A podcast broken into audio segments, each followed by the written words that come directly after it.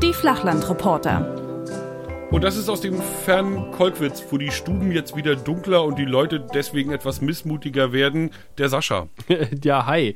Und im äh, Norden, in Schwerin, wo die Leute immer gut gelaunt sind, egal wann man sie weckt und antrifft, egal zu welcher Tages-, Jahres- oder Nachtzeit, sitzt immer gut gelaunt der Tom. Hi. Das bin ich. Guten Tag. Schön, dass ihr wieder dabei seid. Ihr werdet euch wundern, denn wir sind ähm, erneut äh, in Aufnahmebereitschaft und das, obwohl wir doch gerade erst vor gefühlt zwei Tagen den letzten Podcast abgeliefert haben. Aber, das zur Erklärung, und zwar eure Resonanz einfach deutlich zu mau. Nicht, dass wir damit rechnen würden, aber so wenig war dann doch sehr irritierend, dass wir gesagt haben, na, das äh, probieren wir doch nochmal. Wir sagen einfach das gleiche nochmal. Genau. Vom letzten Mal und dann gucken wir mal. Und wir haben noch längst merkt. nicht alle Gundermann-Stories abgehandelt. So ist es. Ich habe nämlich noch welche dazugepackt. Nein, ich hatte mich mit unserem Haus- und Hoftechniker Marcello unterhalten und äh, gefragt, ob der Gundermann-Anteil etwas zu hoch gewesen sei. Und er meinte so, naja, äh, unwesentlich. ja, aber na gut, ich meine, wenn hier, ich meine, du machst ganze Podcast-Serien über, über, über Serien. Mhm. Weißt du? Und, und da ist jemand, der hat irgendwie hunderte Lieder geschrieben und hat mal einen Film bekommen. Ne? Und ich meine, da kann man doch auch mal eine halbe Stunde des Podcasts abzwacken. Das finde ich auch. Es ist übrigens jetzt passiert, ne? Wir, wir waren ja bisher ganz optimistisch, dass es mit Biber und Wolf alles gut geht. Okay. Aber die Biber sind dabei, die Herrschaft zu übernehmen. Oha, über die Wölfe. Es gibt ja, ja, es, nee, über uns alle. Es gibt ja in, in, South Park bereits ähnliche Fantasien in der einen Folge, wo Cartman auf die Wii, auf die Nintendo Wii wartet, sich einfrieren lässt und dann in einer fernen Zukunft er, erwacht, wo unter anderem Biber ähm, die Macht ergriffen haben. Das okay. ist jetzt, äh, beginnt jetzt gerade. Und zwar, ich will mal zu unserer alten Tradition zurückkommen, eine Nachricht vorzulesen. Eine zehn Meter lange Motorjacht ist auf der Müritz-Elde Wasserstraße zwischen Lübs und Bobsin von einem umfallenden Baum getroffen worden. Die 40 Zentimeter dicke Pappel war von einem Biber gefällt worden und kippte am vergangenen Donnerstag genau auf das vorbeifahrende Boot. Oh. Und jetzt frage ich dich, wie wahrscheinlich ist es, dass so eine Pappel aus Versehen auf eins dieser wenigen Boote, die jetzt im Herbst da noch durchfahren, fällt? Da, da hat der Biber doch gelauert. Da steckt der hat da gesessen, hinter. klar und hat genau im richtigen Moment seine kleinen, kleinen Biberzähne in das Pappelholz geschlagen, bis die Pappel dann planbar kavum aufs Boot gerauscht ist. Gute Nachricht, der Bootsführer blieb unverletzt. Ach, Pappelapapp. ja, sowas passiert hier nämlich in Mecklenburg-Vorpommern. Hätte er mal, hm? hätte er mal, und das eine galante Überleitung, hätte er mal ein Patrouillenboot von der Penewerft in Wolgast benutzt. Ah. Um die gibt es nämlich mittlerweile richtig Trouble. Mhm. Auf einmal ist Mecklenburg-Vorpommern ins Weltgeschehen gerückt, in, ins Auge des Weltgeschehens. Denn ähm, aus Wolgast werden Boote nach Saudi-Arabien geliefert. Okay. Und jetzt ist doch zufällig rausgekommen, dass diese Patrouillenboote für die Küstenwache von den saudi-arabischen Küstenwachenleute auch benutzt werden, um Krieg zu führen gegen den Jemen. Nicht nur an der Küste patrouillieren, sondern richtig Krieg führen. Das konnte bislang keiner ahnen. Nee, das, äh, ich habe damit gerechnet, dass sie die Boote benutzen, um äh, schwimmende Journalisten abzuschießen. Aber. Na, da machen sie sich ja einfach, die lassen sie ja einfach kommen. Ja, stimmt. Und dennoch auf ausländischem Boden. Also, das ist. Weißt du, und dann kommen so Sätze im Fernsehen, ich weiß gar nicht, wer es gesagt hat, hier, der Gerechtigkeit müsse in diesem Fall Genüge getan werden. Und du sagst, ja, aber wenn die Gerechtigkeit ein Staat ist, also wenn der Gegner sozusagen, der Beklagte ein Staat ist, hm. er und dennoch einer, von dem wir viel Geld kriegen, weil wir ihm viele Sachen, da bin ich aber mal gespannt, wie der Gerechtigkeit da Genüge getan wird da sprichst du. Ah, äh, wir haben nämlich eine Firma äh, hier in, in, im Beritt sitzen, die liefert Wasserwerfer. Die baut Wasserwerfer. Ähm, und nicht nur für die sächsische Polizei, sondern. Und nicht nur für, für, für, für Gartenhäuser, nicht mal für Gärtner. sondern tatsächlich auch in, äh, in solche Staaten wie Saudi-Arabien vielleicht. Das könnte man mal recherchieren. Wenn es dann irgendwann mal ein Embargo geben sollte, womit ich nicht rechne, ob die dann betroffen wären. Machst du dir ein Notizchen in dein virtuelles Notizbuch? Ja, das tue ich. Siehst du? So funktioniert das auf Redaktionskonferenzen. Man redet miteinander und äh, so entstehen immer neue Themen. Das Mysterium Redaktionskonferenz wollen wir heute für euch so ein ganz klein bisschen beleuchten. Das werden wir sicherlich nicht erschöpfend schaffen, weil wir es wie immer aus dem Hut und aus der hohlen Hand tun. Aber aus unserer persönlichen Erfahrung wollen wir mal so ein bisschen versuchen aufzuklären darüber, welche Themen es in die Nachrichten schaffen und welche nicht. Erstmal die Grundregel des Journalismus, die wir ja aus dem ähm, englischen Raum übernommen haben. Sascha? Any news is good news. Nee, das ist die PR-Weisheit, äh, die über allem steht. Ich meinte, News is what's different. Ah, ja. Also Neuigkeit ist, was anders ist. Und dann kommt immer in der Regel auch gleich das gute Beispiel. Kleine es ist keine Tiere Nachricht. Kinder gehen immer. Nee, Sascha, du nimmst das nicht ernst. Okay. Es ist, es ist keine Nachricht, wenn ein Hund einen Mann beißt. Ja. Denn das passiert immer wieder. Erklärt auch, warum Unfälle, normale Autounfälle eigentlich keine Nachricht sind. Ne? Weil passiert immer wieder jeden Tag ganz viel. Aber wenn ein Mann einen Hund beißt, ist das eine Nachricht. Oder in dem Fall, wenn äh, der Hund aus Versehen auf dem Parkplatz die Handbremse des Autos gelöst hat und das Herrchen überfahren hat, dann ist das durchaus eine Nachricht. Oder wenn der Hund in Wahrheit als Schaf ausgegeben wird, damit der Hundebesitzer keine Hundesteuer zahlen muss Ah. und er dann vom Schaf zerfleischt da niederliegt. Ja. Tel, Tel Aviv, seht, es gibt, wie man genau, sagt. es gibt, wir sind eigentlich beim letzten, nämlich mit dieser Handbremsengeschichte, mit diesem Auto und mit diesem äh, Hund, der als Schaf verkleidet ist, schon wieder in einem Bereich, der uns beiden, glaube ich, nicht, nicht ganz so wohl ist, der aber leider mittlerweile zur Newswelt dazugehört. Es gibt nämlich ein ganz furchtbares Kriterium dafür, auf, es auf den Sender zu schaffen oder in die Zeitung, nämlich die Gesprächswertigkeit. ja, Boulevard sozusagen.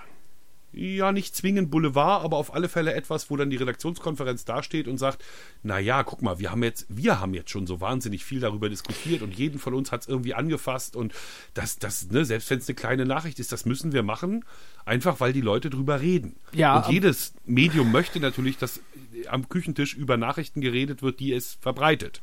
Ne, weißt du, was ich bei NDR1 Radio MV gehört habe? Ne, da ist ja ein Hund als Schaf verkleidet und der hat sein Herrchen gefressen. Die Leute TM, die drüber reden, äh, deckt sich nicht unbedingt mit der Wirklichkeit. Also von das, was, was manche Redaktionsmitglieder äh, denken, dass die Leute reden, entspricht nicht der Wahrheit da draußen sozusagen. Nicht Glaube zwingend. ich. Nicht zwingend. Also allein schon, weil die Lebenswirklichkeiten natürlich oft sehr unterschiedliche sind. Also wir, wir nehmen jetzt mal viele Journalisten, die am Existenzminimum krepeln müssen, aus und sprechen mal sozusagen aus unserer Blase. Und die findet ja doch öffentlich-rechtlich und damit leidlich gut bezahlt statt. Ne? Und schon, wenn da die Redakteure natürlich im Einfamilienhäuschen wohnen, natürlich zwei Autos haben und damit von A nach B fahren, möglicherweise ihre Kinder noch auf Privatschulen schicken, etc., dann ist ja ganz klar, dass in ihrer Blase ganz andere Dinge wichtig sind als in der Masse der Hörerschaft. Das muss man sich immer wieder bewusst machen. Das ist kein, kein, das ist nicht schlimm. Das kann so sein. Man muss nur immer wieder drüber nachdenken, dass das so ist. Man muss auch bewusst sich machen, dass man als Journalist und Journalistin äh, einen komplett anderen Wissensstand hat als äh, die meisten Leute draußen. Also man, man ist ja mit Themen besser vertraut. Und dann fällt man ganz schnell in eine Falle, irgendwie Themen falsch zu bewerten. Also wir hatten das ein ganz praktisches Beispiel, äh, ging es irgendwie um, um Landespolitik. Dann gab dann den Vorschlag, können wir nicht den und den Politiker vorstellen, der, der hat heute seinen letzten Tag. Und dann habe ich dann auch gesagt in der großen Redaktionskonferenz, naja, wir hatten vor 14, also vor zwei Tagen eigentlich äh, das Politikbarometer und haben festgestellt, dass in Brandenburg, glaube ich, 16 Prozent den Spitzenkandidaten der CDU kennen. Und ich glaube nicht, dass irgendwen diesen Abgeordneten kennt. Abgesehen von den Mitgliedern hier in dieser Redaktionskonferenz. Und dann war das Thema auch ganz schnell wieder vom Tisch. Ja, wobei es natürlich, und das spricht jetzt wieder dagegen, auch unsere Aufgabe ist, durchaus Menschen aus dem Schatten zu holen und ins Licht zu stellen. Ne? Aber das würde ich natürlich niemals mit Politikern machen. Eben. Sondern, und da bin ich bei einem ganz praktischen Beispiel, ich komme nämlich, deswegen bin ich auch so spät heute, äh, ich komme nämlich gerade aus Lüblow. Und in Lüblow gibt's Karl Friedrich Groth. Und Karl Friedrich Groth heißt nicht nur wunderbar Norddeutsch, sondern war Zeit seines Lebens Eisenbahner und hat dann danach, also seines, nach seinem Arbeitsleben, ähm, die Heimatstube aufgebaut. Und die Heimatstube in Lüblow ist genau das, was der Name schon sagt. Das ist ein Sammelsurium von irgendwie alten Dingen, die in irgendeine mm, sich nicht unbedingt erschließende Ordnung gebracht wurden. Und nicht museal aufbereitet, sondern einfach nur hingestellt wurden. Aber das ist jetzt nichts Schlimmes. Also Karl Friedrich Groth ist auch noch der Ortschronist. Ne? Und das sind so Leute, die, die kennt ja außerhalb ihres Dorfes keiner. Und die sind aber jetzt 80 Jahre alt und haben 20 Jahre ihres Lebens auf, auf sowas ver, ver, ne? das, Ja, ja. das kann man schon erzählen. Natürlich. Also solche Leute vorzustellen, das schafft ja auch Identität in der Region. Und das ist ja nicht zuletzt bei unseren Sendern auch ein wichtiges Kriterium. Aber wenn der liebe Tom mit diesem Vorschlag in der Redaktionskonferenz erscheint, wird er wahrscheinlich die Frage gestellt bekommen, äh, lieber Tom, es gibt wahrscheinlich 180 Ortschronisten in äh, Norddeutschland und in Mecklenburg-Vorpommern, die auch 80 Jahre alt sind. Warum sollen wir ausgerechnet Herrn von Groth vorstellen? Genau, und jetzt merkt ihr auch gleich, da muss ich jetzt der Verkäufer, und das bin ich ja in dem Fall, ich möchte ja mein Thema an den Mann bringen, ähm, muss ich da jetzt ein bisschen was einfallen lassen. Und ich habe natürlich genau diese Frage erwartet. Und deswegen hole ich das ganze Thema natürlich auf eine Metaebene. ich stellte unlängst fest bei so einem Kongress der Ortschronisten, dass äh, ähnlich wie bei Aufführungen der plattdeutschen Fritz-Reuter-Bühne das Publikum in zehn Jahren vermutlich nicht mehr da sein wird. Also einfach mortal. Also das, Ja, ja. Ne, die sind einfach alle sehr, sehr alt, auch die Ortschronisten. Entsprechend ist das Thema natürlich, es gibt zu viele alte Ortschronisten und es finden sich keine Nachfolger. Das ist ein landesweites Thema, das ist überall wichtig. Und ich erzähle es am Beispiel von äh, Karl Friedrich Groth, der jetzt nämlich gerade 80 wird und gerne aufgeben möchte, aber natürlich sein Sammelsurium, seine, seine Schätze auch jemandem hinterlassen möchte. Und wenn Tom jetzt noch ausgegraben hätte, dass es da einen 20-Jährigen in äh, Lüblow gibt, der gerne von Herrn Groth die Archiv, äh, und Archiv übernehmen würde, äh, dann wäre das Thema natürlich perfekt mit Sahnetüpfel obendrauf. Du denkst zu positiv. Ähm, das, was Sascha beschreibt, ist ja, da ist der, der Konflikt ist ja aufgelöst. Ne? Also ich berichte ja über einen Konflikt, den es schon nicht mehr gibt. Denn gucke, die Woll, haha, das ist ein 20-Jähriger. Also wenn ich darüber berichte, dass es keine Nachfolger gibt, dann würde ich das potenziell nicht mit einem positiven Beispiel machen. Ja, ich würde möglicherweise zwei Dinge gegeneinander stellen. Genau. Ich würde unter Umständen, aber das wäre dann, würde die 330 bei uns sprengen. Ich würde unter Umständen halt am Anfang den Herrn Groth vorstellen, der traurig in seiner Bude sitzt und keiner hilft ihm und ne, vom, es ist jetzt eine öffentliche, ne, es ist nicht sein privates Museum oder so, sondern es ist, gehört der Gemeinde und die Gemeinde kümmert sich auch zumindest mit 200 Euro im Jahr um das Ganze. Ne, also der, der, ne, und dann würde ich möglicherweise das Problem aufzeigen, Meta, da kommt die Metaebene, nämlich der Verband der Ortschronisten, wo dann der Verantwortliche sagt, jo, ganz schlimm. Ist ganz schlimm. Die sind alle, also, ne, alle bald tot und dann schreibt keiner mehr die Ortschronik. Ganz furchtbar. Und dann kommt sozusagen der Umschwenk auf, aber in Hinterpuse-Buckendorf, da ist anders. Mhm, genau. Äh, Das Da ist aber ganz die wichtig. Dem Diese, 20-Jährigen diese, diese Metaebene ist einfach total wichtig, äh, weil das kommt dann auch, also man, mit einem Einzelbeispiel, dann, weil Einzelbeispiele haben wir eben ja schon gesagt, gibt es viele. Aber wenn sie exemplarisch für ein gesamtgesellschaftliches Problem stehen und man das irgendwie darstellen kann in der Redaktionskonferenz, dann sind die Themen, die Chancen, dieses Thema durchzubekommen, halt rasant gestiegen auf einmal. Jetzt ist es natürlich ähm, aber auch so, dass, dass diese, diese, also es ist ja, glaube glaub ich, jedem verständlich, dass Menschen vor allem mit Menschen mitfiebern. Ne? Also selbst bei Tierfilmen, wo du die liebe Schildkröte gut findest, findest du sie auch nur deshalb gut, weil ihr menschliche Attribute gegeben werden. Ne? Also Mensch ist auf Mensch fixiert und nimmt an Schicksal Anteil, je nachdem, wie nah ihm dieser Mensch ist. Entsprechend haben natürlich alle, die mit News zu tun haben, gemerkt, okay, wir bekommen unsere Themen deutlich besser an den Mann, wenn wir sie anhand von Einzelfällen erzählen. Ne? Insofern gibt es einmal den Fall, so wie bei mir jetzt, wo ich den Herrn Groth interessant fand und geguckt habe, sozusagen, gibt es da eine Metaebene? Gibt es, ja, tatsächlich. Ähm, ist es ja in der Regel im Journalismus anders. Ne? Wir haben ein politisches Problem, Altenpfleger verdienen zu wenig und suchen uns natürlich jetzt eine Altenpflegerin, mit der das Publikum erstmal mitfühlen kann. Ne, mit ihren 1200 Euro, mit denen sie nach Hause geht, dann hat sie möglicherweise noch Familie und muss noch pendeln und das Auto bezahlen und so weiter und so fort. Ne, und daraus entwickelt man dann die Grafiken und äh, spricht dann die Politiker an, die Verantwortlichen, guckt, welche Entwicklungen es bei den Pflegekassen gibt, etc. Also ganz oft ist es andersrum, wir haben erst ein Problem und suchen dann den Einzelfall dazu. Und manchmal tun wir das auch gar nicht, dann ist es einfach eine Nachricht, eine kurze Meldung. Aber insofern ist es ganz gut, wenn man äh, solche Protagonisten kennt, ähm, mit denen auch mal hin und wieder Kontakt aufnimmt und hält und äh, quasi ein gut gefülltes äh, Büchlein hat mit Adressen und Telefonnummern, wenn nämlich dann wieder mal irgendein Gedenktag ansteht oder wenn es heißt, wir müssen heute unbedingt mal was zu, zur Pflege machen oder ich habe mal gehört, Ortschronisten sterben aus, dann kann nämlich äh, der gute Tom in der Redaktionskonferenz einfach mal seine Hand heben und sagen, ich habe da einen. Und der kann auch noch reden und sieht auch noch gut aus dabei. Und dann hat er das Thema quasi gewonnen. Äh, die letzteren beiden Punkte sind nicht zwingende Kriterien. Nein, zumindest das also- Letztere nicht. Aber ja, das, also nicht, dass äh, jetzt jemand denkt, reden wir suchen wirklich. Äh, naja, also wir machen ja am Ende, also im Hörfunk ist kann gut reden wichtig. Das ist richtig, weil ne, da definiert sich ja der Mensch weitgehend über die Stimme und über seine Art zu sprechen. Im Fernsehen nicht ganz so. Im Fernsehen kann man die O-Töne sehr, sehr kurz halten. Hm. Und das tut dem Beitrag in der Regel sogar noch gut. Ja. Ne, weil er dann sofort wieder Fluss bekommt. Also ähm, es, es gibt ein also es gibt ganz viele O-Töne, müsst ihr mal darauf achten, wenn ihr so Magazinbeiträge oder so euch anguckt. Es gibt ganz viele O-Töne, die, die stoppen die Handlung. Ne, du hast sozusagen, du hast die Handlung mit visuell wahrgenommen, mhm. weil es ja Fernsehen, klar hörst du auch den Sprechertext, aber vor allem hast du die Handlung visuell wahrgenommen. 70 Prozent. Ähm, genau, 70 Prozent der Wahrnehmung läuft übers Auge in dem Fall. Ähm, und plötzlich kommt so ein O-Ton. Ne? Und bei diesem O-Ton ist es nicht etwa der Kranfahrer, der während der Handlung irgendwas oben von seinem Kran ruft, sondern es ist eben der Mann, der vorm Bücherregal steht. Oder der Kranfahrer, wie er hingestellt wurde zum Interview. Ne? Und schon, bumm, stoppt dieser Beitrag wirklich. Mhm. Ne? Der Fluss ist durch. Und das kann man eigentlich auch nur korrigieren, indem man perfekte Worte vor dem O-Ton wählt. Nämlich Worte, die sozusagen nicht auf den O-Ton hinführen. Sagt Herr Schulz traurig ich bin sehr traurig. ne? Also das will ja keiner.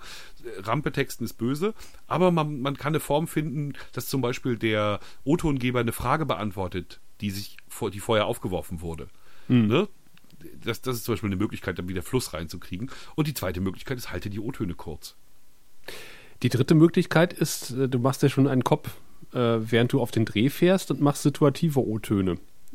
Was genau, das ist der Kranfahrer, der von oben runter brüllt. Genau, genau, oder man sitzt halt mit dem Kranfahrer im Kranhäuschen, er muss ja nicht von oben runter brüllen, aber er kann das, was man eigentlich, wenn man ihn vor den Kran stellt und ihn fragt, auch nochmal fragen, während er oben im Kranführerhäuschen sitzt und irgendwie ein paar Hebel bedient und äh, nebenbei halt noch mit dem Reporter redet und die Fragen beantwortet. Hat natürlich den, großen Nachteil, dass man wahrscheinlich eine die gleiche Frage mehrfach stellen muss in verschiedenen Situationen, weil man vielleicht noch nicht hundertprozentig weiß, in welcher Situation man nun gerade diesen Themenkomplex im Beitrag abhandeln möchte. Ja, aber da ist Freund Zufall eigentlich immer Hilfer, Helfer ja. des Reporters. Also man muss da nicht, also man hat eine Frage gestellt und irgendwie bastelt sich das. Wenn es wichtig genug ist, dann kriegt man es auch hin, das in den Beitrag reinzubasteln. Also ähm, sollte schon, ne, also wenn jemand hinten gerade ein Coca-Cola-Werbeplakat ausrollt, das wäre vielleicht ähm, ein Kriterium, das man nicht ausgeschaltet kriegt. Aber ansonsten ginge das auch. Tja, und wir reden natürlich, also wir müssen vielleicht nochmal einmal klar, also wir reden jetzt vorwiegend natürlich über tatsächlich so Magazinjournalismus, ne? Mhm. Also wir haben noch nicht, erstmal haben wir noch nicht in Hörfunk und Fernsehen wirklich getrennt und dann äh, ist ja vielleicht auch gar nicht sinnvoll. Und dann reden wir natürlich über diese, diese leicht magazinige Form, wo halt Menschen etwas tun und O-Töne stattfinden und so. Ne, wo selbst politische Beiträge ähm, jetzt nicht runtergebrochen werden, aber schon irgendwie so in, in halt 2,30 funktionieren müssen. Ja. Ne, die andere Form ist eben, wie gesagt, die reine Nachricht da kannst du natürlich entweder im Fernsehen die Wortnachricht machen, das sind 25 Sekunden Text über den Daumen, klare Hauptsätze, das Wichtigste nach vorn. Ähm, oder aber du machst halt die, diese, diese, gibt es im Hörfunk auch Aufsager, im, mhm. im, Fernsehen heißen die Niffs, also Niffen, wie man möchte, Nachricht im Film. Ähm, da ist es so, dass der Moderator am Anfang noch zwei Sätze sagt, dann Bilder erscheinen, beziehungsweise der Reporter anfängt zu rede, reden oder beides. Beim Fernsehen halt beides. Wobei du auch einen Aufsager machen kannst im wahrsten Sinne des Wortes. Äh, das heißt, was weiß ich, ähm, im, im Kreistag von Sprineiße geht es momentan um das Thema, ach, keine Ahnung, was ganz Gewaltiges. Braunkohle geht immer. Biber. Biber, ja, äh, steckt ein Anschlag der Biber da hinten. Das wird hier hinter diesen verschlossenen Türen, also momentan versucht im Umweltausschuss des Kreistages zu klären. Und äh, mein Kollege äh, Sascha Erler steht jetzt vor den Türen, der, den angenagten Türen des Kreishauses. Sascha ist schon was nach vorne, nach außen gedrungen, eventuell ein Biberschwanz. Und dann äh, stünde ich da quasi vor der Rathaustür und erzähle, nein, bisher noch nichts, aber man hört lautes Nagen von drinnen und Klagen und Nagen. Also dieser klassische Aufsager, der äh, findet auch im Fernsehen statt. Ist also aber so oft, also ja. ja. also ich kann man machen, es ist ja auch ein preisgünstiges Format in der Regel. Ähm, an, ansonsten muss ich sagen, ist es ja so ein bisschen auch, also ich kriege das Thema wirklich anders nicht in den Griff. Es gibt nicht sinnvolle Bilder, keine, keine sinnvollen Bilder mehr. Es gibt, ne, wir wollen es auf dem Sender haben, aber es gibt eigentlich bildlich nichts mehr zu erzählen.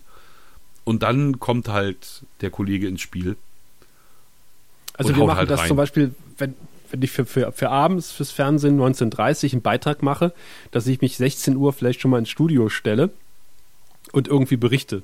Also äh, was ich so an Fakten schon habe, weil ich zu dem Zeitpunkt einfach noch keine Bilder habe zum Beispiel oder noch nichts. Wenn ich Bilder habe, schneide ich eine NIF. Was machst du dann im Hörfunk sozusagen? Auch im Fernsehen. Ach, es gibt schon ein Vorgespräch über das Thema im Fernsehen Ja. bei euch. Ja, Ah, cool. dann für die Nachrichten. Also in Kurzform, Ja. als Nachrichtenform. Ähm, das und das ist das Thema, gerade in Cottbus oder in, in der Region Cottbus. Ähm, und, schön, und, so und Sascha. Erler, äh, wie sind denn die Einzelheiten dazu? Also schon eine sinnvollere Frage als das, was ich gerade gestellt habe, aber äh, ich habe da schon diverse Auftritte um 16 Uhr oder 13 Uhr gehabt äh, als Schaltgespräch mit Potsdam. Muss der Biber nun die Konsequenzen ziehen? Ja, Tom, er, er landet in der Pfanne. Na, wie war denn das? Der Wolf muss zur Verantwortung gezogen werden. Es gab diesen grandiosen Otto von unserem ähm, Landwirtschaftsminister. Ne, wenn, wenn er aber Probleme macht, ich glaube der Biber in dem Fall, ne, dann muss er auch vollends zur Verantwortung gezogen werden oder so.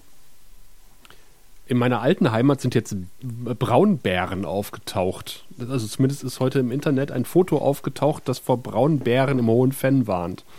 Im deutsch-belgischen Grenzgebiet. Ja, Hm, da stinken wir mit den Wölfen hier unten ganz schön ab. stimmt. nee, Redaktionskonferenz, virtuelle Redaktionskonferenz. Wer steht denn überhaupt am Tisch?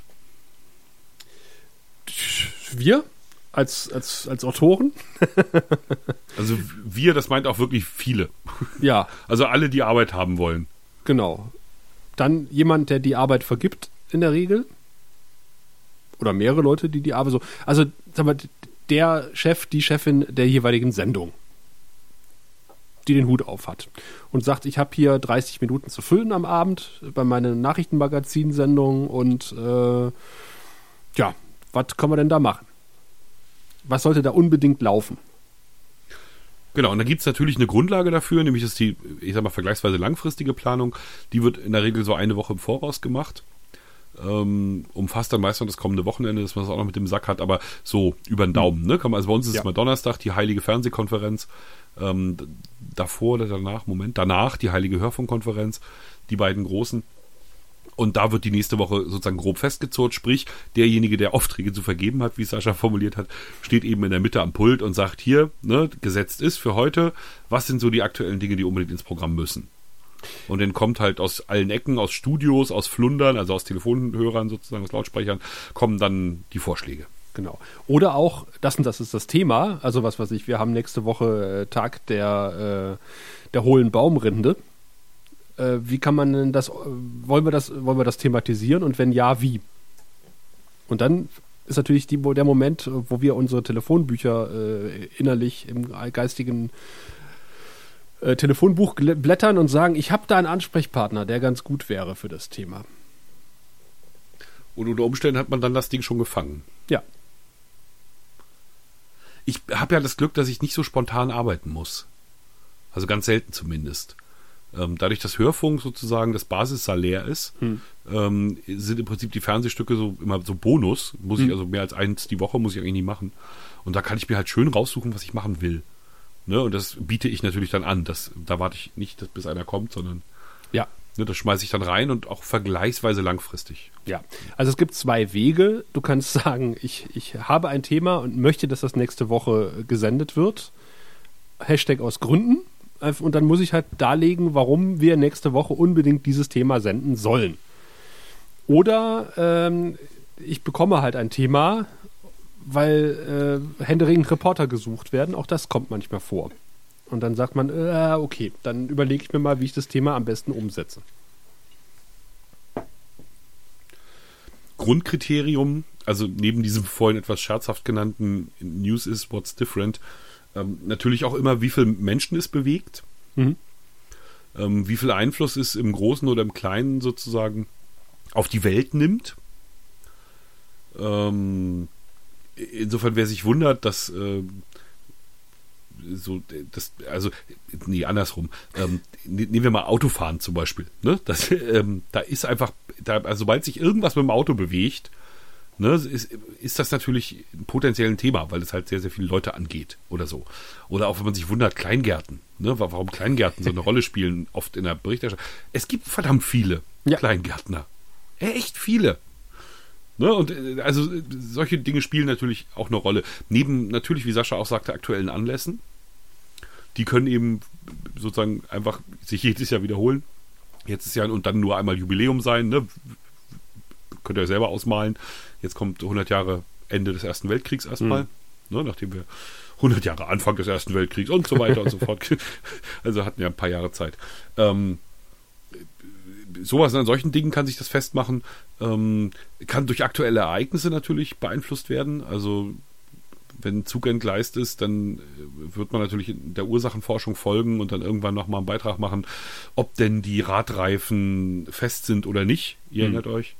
Ähm, also, ne, äh, Verlaufsberichterstattung gibt es natürlich auch. Ich habe ein Thema aufgemacht und es ist aber noch nicht zu Ende und man ist dann immer mal wieder dabei und guckt, was gerade passiert ist.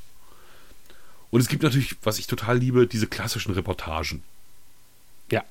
Ne, also Reporter ist dabei und schildert, was da ist.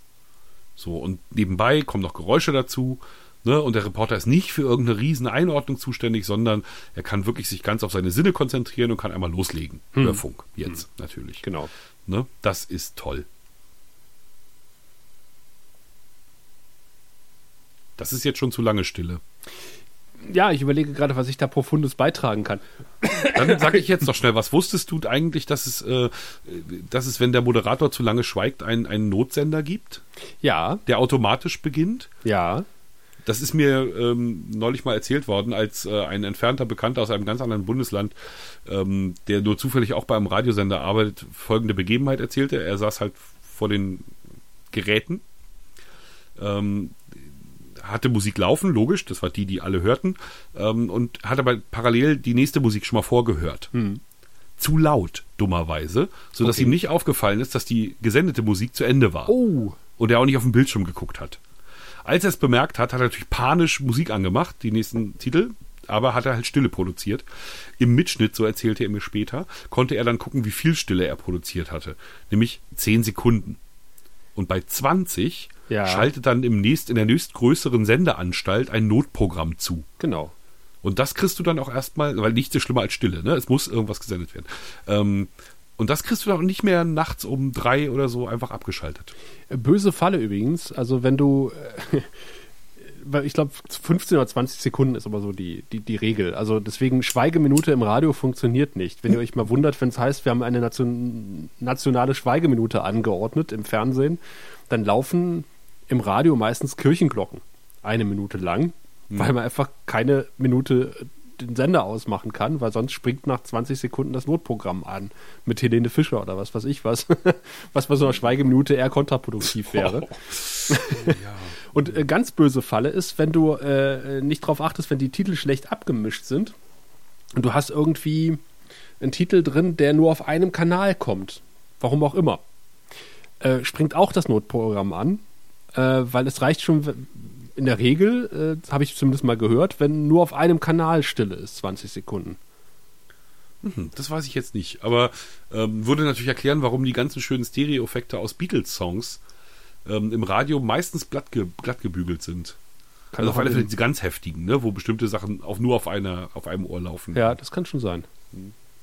Das macht die Hörer auch verrückt. Also ich habe ja, ich habe ja einen, äh, einen Zoom H6 oder einen Zoom H4 auch vorher gehabt und ähm, das kann er Stereo aufnehmen. Und das klingt natürlich irgendwie auch geil. Also du, du, du sitzt dann in, in, deinem, äh, in deinem Aufnahmestudio, hast deine Zwischentexte gesprochen und dann kommt auf einmal ein O-Ton von dir und der ist auf einmal so, wow, wirklich voll präsent da, weil, weil halt Stereo. Aber ich weiß, dass es Kolleginnen und Kollegen gibt, die sagen, die kommen damit nicht klar. Die sagen, irgendwie klingen deine Töne komisch. Sag ich, die klingen nicht komisch, die klingen Stereo. die klingen gut. Ja, ich benutze es auch nicht. Ich äh, habe äh, Stereo abgeschaltet richtig im Gerät. Ja. Weil, das kann man auch also schon. Ja, weil das ärgert, also du musst ja mit jeder Kopfbewegung mit. Also wenn du Action im Radio willst, ist es ja gut. Aber oft hast du einfach nur ein Interview. Du hängst, hältst jemandem ein Mikro vor die Nase. Ja. Und wenn richtig. der dann seinen Kopf bewegt, dann gibt das ganz blöde Stereo-Effekte. Mhm, das stimmt. Die will man nicht. Da Und das, deswegen bin ich auf Dauer Mono. Ja, das werde ich auch mal wieder ändern. Kann ich Und bei mir hat sich technisch auch mittlerweile echt das Handy durchgesetzt.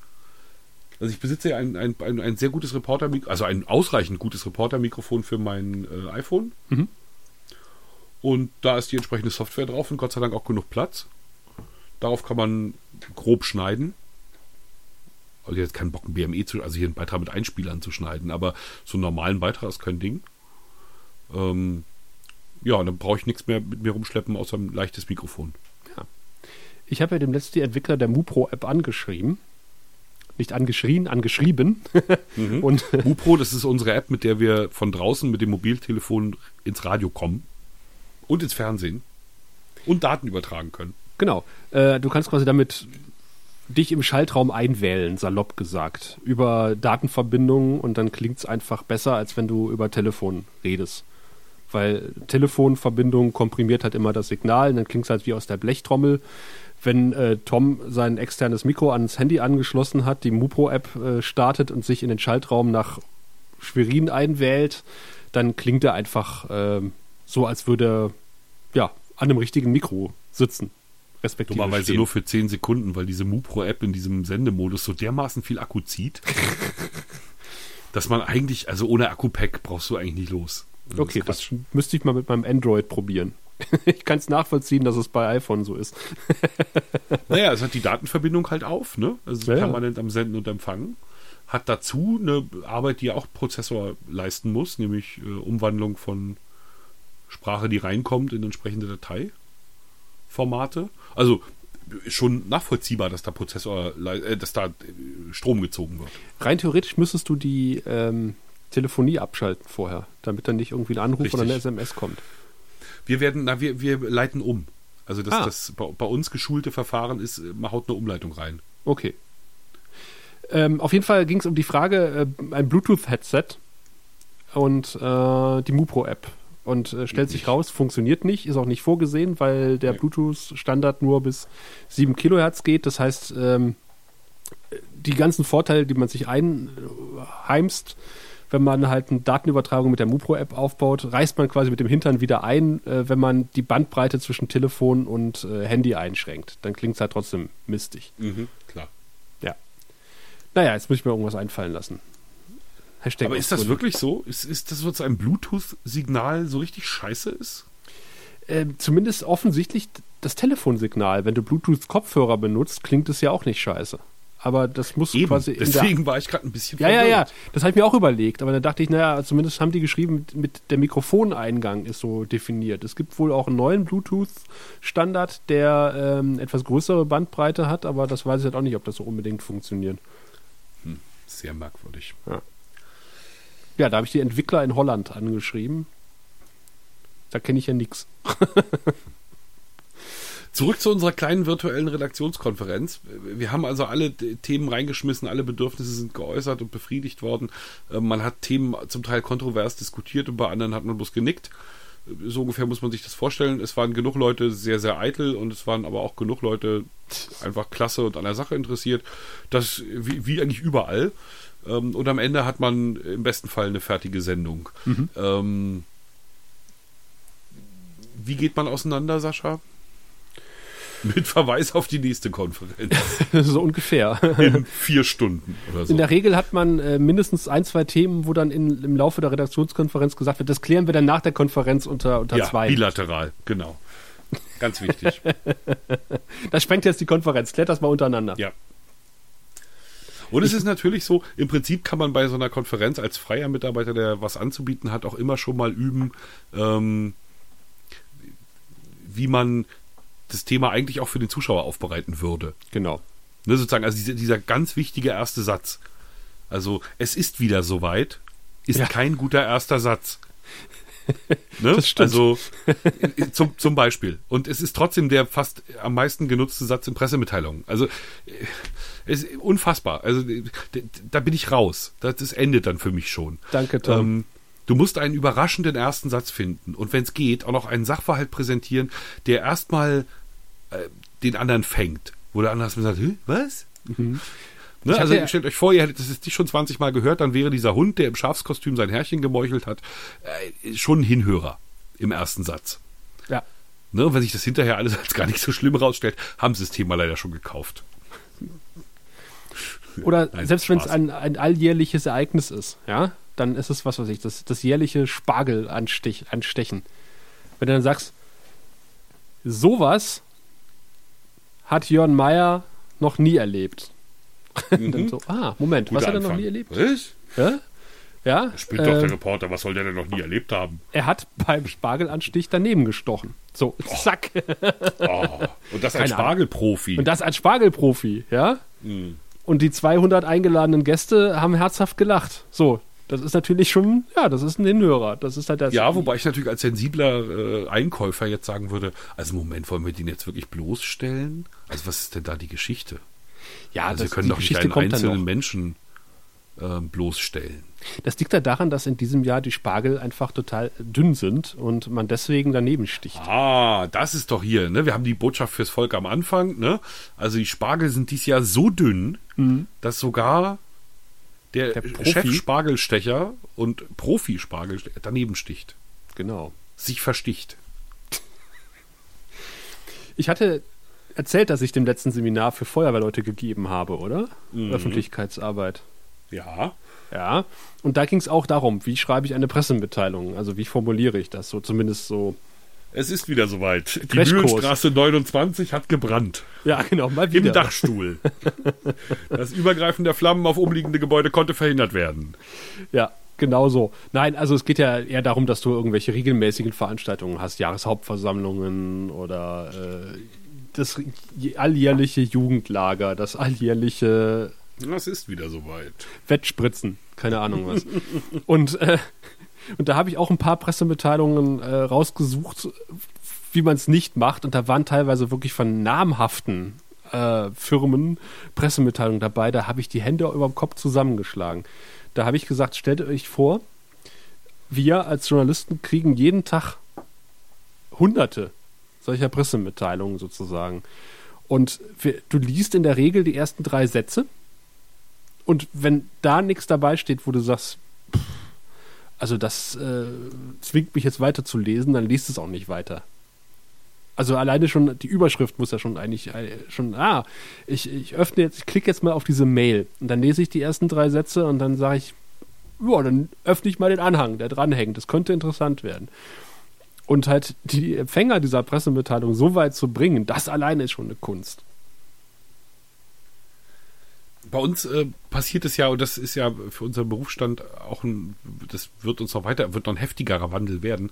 Ähm, bei uns haben, haben ja ganz viele Gemeinden oder habe ich den Eindruck, dass viele Gemeinden anfangen, sozusagen ihre eigene PR zu machen, Mhm. halt über soziale Netzwerke und das dann auch gleichzeitig als Presseinfo zu begreifen. Ne, sodass du eigentlich nie mehr vor, also ne, du bist eigentlich immer der Zweite. Ne, wenn jetzt so eine Stadt irgendwie, weiß ich nicht, eine gut gepflegte Facebook-Seite hat und da sind irgendwie ein Haufen Leute dabei, dann erfahren die, die es erfahren sollen, die Sache, bevor ich sie auf dem Sender habe. Ja, ja. Ne, das ist äh, ein irritierender Zustand, muss ich zugeben. Das, äh, Ja, andererseits, wenn du halt ähm, eine gepflegte Facebook-Timeline hast, erleichtert es dir auch ein bisschen die Arbeit. ja, ohne Frage. Ich, ich benutze Facebook eigentlich fast nur beruflich. Ne, weil sie da eben alle sind. Ne? Da sind die Bürgerinitiativen und da sind die Bürgermeister und manchmal auch die Landräte. Wir haben jetzt einen neuen, der macht hier immer zu Videozeug im Internet. Ne? Dem hat irgendwer erzählt, Video und Facebook, das geht super ab. Hm. Äh, ne? Also Ja, klar, daf- dafür ist Facebook schon als Recherchetool auch gut. Logisch. Oder auch Twitter, ja. Die ganzen Polizeimeldungen bei Twitter, auch wenn das Social Media Team der Polizei da manchmal etwas über die Stränge schlägt.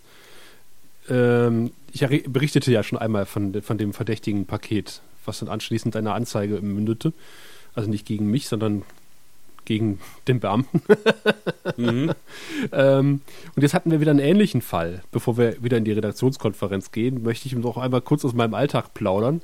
Da ging es nämlich, kam es nämlich dazu, dass morgens irgendwie die Polizei twitterte, wir sind gerade äh, mit, mit einem relativ großen Aufgebot an einer Schule in Karlau. Weitere Informationen folgen.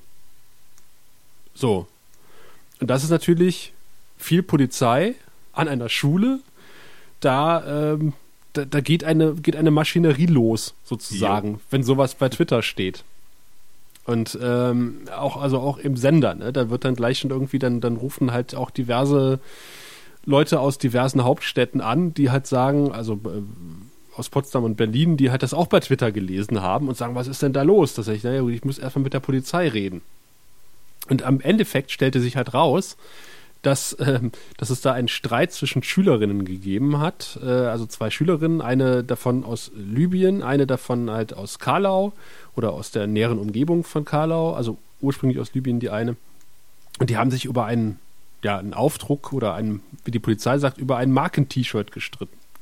Oder um ein Marken-T-Shirt. Ähm, und das endet dann irgendwie mit einem Polizeieinsatz an der Schule, weil das Ganze dann irgendwie sehr viele Wellen geschlagen hat. Also da ging es dann irgendwie, äh, wurde es dann zu Hause irgendwie, die haben sich irgendwie in der Schule fast geprügelt, dann ging's, äh, dann haben sie das wohl zu Hause erzählt, dann stand wohl die Familie der, der, der, der Libyerin auf einmal auf dem Schulhof. Äh, die Schule hat da auch etwas komisch reagiert und ähm, ja, dann hieß es auf einmal in den sozialen Medien halt, dass da irgendwelche ausländischen Clans mit Messern auf der Schule geschwungen, äh, gestanden hätte, hätten und irgendwelche Morddrohungen gegen Lehrer hätte es gegeben und das Ganze hat sich so aufgeschaukelt, dass die Schule am nächsten Tag halt wirklich die Polizei rufen musste, weil da auch diverse Eltern auf dem Schulhof standen, die gesagt haben, sie wollen ihre Kinder nicht dahin schicken oder wieder abholen. Und dann musste die Polizei da erstmal ein bisschen schlichten. Die sagten, die sind angekommen, ähm, auch erstmal nur mit einem Streifenwagen und da war ein, ein riesen Tohuwabohu auf dem Schulhof und total unübersichtliche Lage, dann haben sie erstmal ein bisschen Verstärkung nachgefordert. Und äh, sagen, ob dann überhaupt eine Straftat nun vorgelegen hat, das ist irgendwie ihnen auch unklar. Aber halt, äh, sag mal, die ganze Maschin Medienberichterstattungsmaschinerie ist inzwischen halt auch angelaufen schon. Und da mussten sie halt dann irgendwie auch versuchen, das Ganze wieder ein bisschen in geordnete Bahnen zu kriegen. War, war ein sehr interessanter äh, Tag da in Karlau. Puh, ja, schwierig. Hm. Das grenzt natürlich auch sehr an Boulevard, irgendwie so ein bisschen. Ich bin da auch mit sehr gemischten Gefühlen rausgefahren, weil ich dachte, naja, irgendwie Schuleinsatz ein Einsatz an der Schule, mh, äh, meine, wir sind ja auch nicht die Bild. Ich meine, ich, ich habe jetzt ja noch nicht sozusagen ganz erfasst, wie, wie, wie stark dann ähm, der Einfluss äh, sozusagen der, der, Familien der direkten Beteiligten äh, war. Aber an sich würde ich jetzt erstmal aus dem Bauch sagen, ähm, dass sich zwei Mädchen auf dem Schulhof streiten, ist kein Thema für die Medien. Ja. Insofern. Ich verstehe, ja. dass die Maschinerie einmal angelaufen ist, weil viel Polizei da war. Also das Ja, aber, also, das aber halt ein, also so, so, so, so, ein, banaler Anlass, wie halt ein Streit um ein T-Shirt, äh, so ein, ein Riesenwirbel in dieser Kleinstadt, das ist ja keine große Stadt, das ist eine Kleinstadt, geschlagen hat, dass halt wirklich die Eltern da teilweise ihre Kinder aus der Schule geholt haben und äh, die Polizei kommen musste und sowas. Äh, das ist dann schon ja, wieder ja, so natürlich, Bericht. natürlich, es nimmt, ja, ja, es nimmt die Hürde, ohne Frage, aber so der Anfang, was ist, was als du, als du anfingst und sagtest, da haben sich zwei, hab ich dachte, scheiße, das ist der, deswegen macht der, oh Gottes Willen. Also mir ist schon klar, aber äh, Ja, es geht das- das nicht gegen die Medien, sondern es geht gegen, wie verrückt ist das eigentlich alles mittlerweile? Das ist total Also- verrückt. Das, das äh, was, was sowas dann so für, für Kreise zieht im Endeffekt. Naja.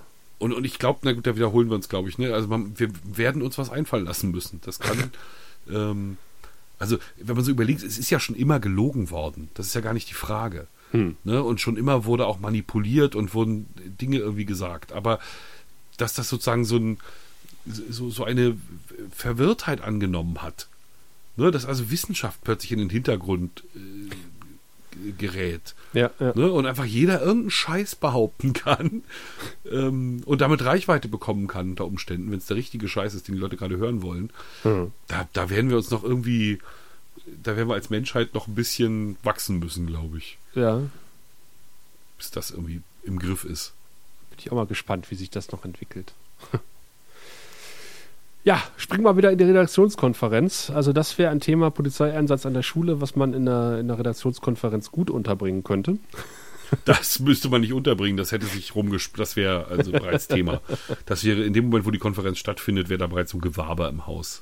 Das passiert ja auch ganz gerne. Du sitzt in einer Redaktionskonferenz ähm, und besprichst die nächste Woche und währenddessen stellt sich halt irgendwie raus, keine Ahnung, ähm, ein riesen Waldbrand mit drei evakuierten Dörfern und gleichzeitig ist halt der Ministerpräsident kurz vorm Rücktritt aus anderen Gründen.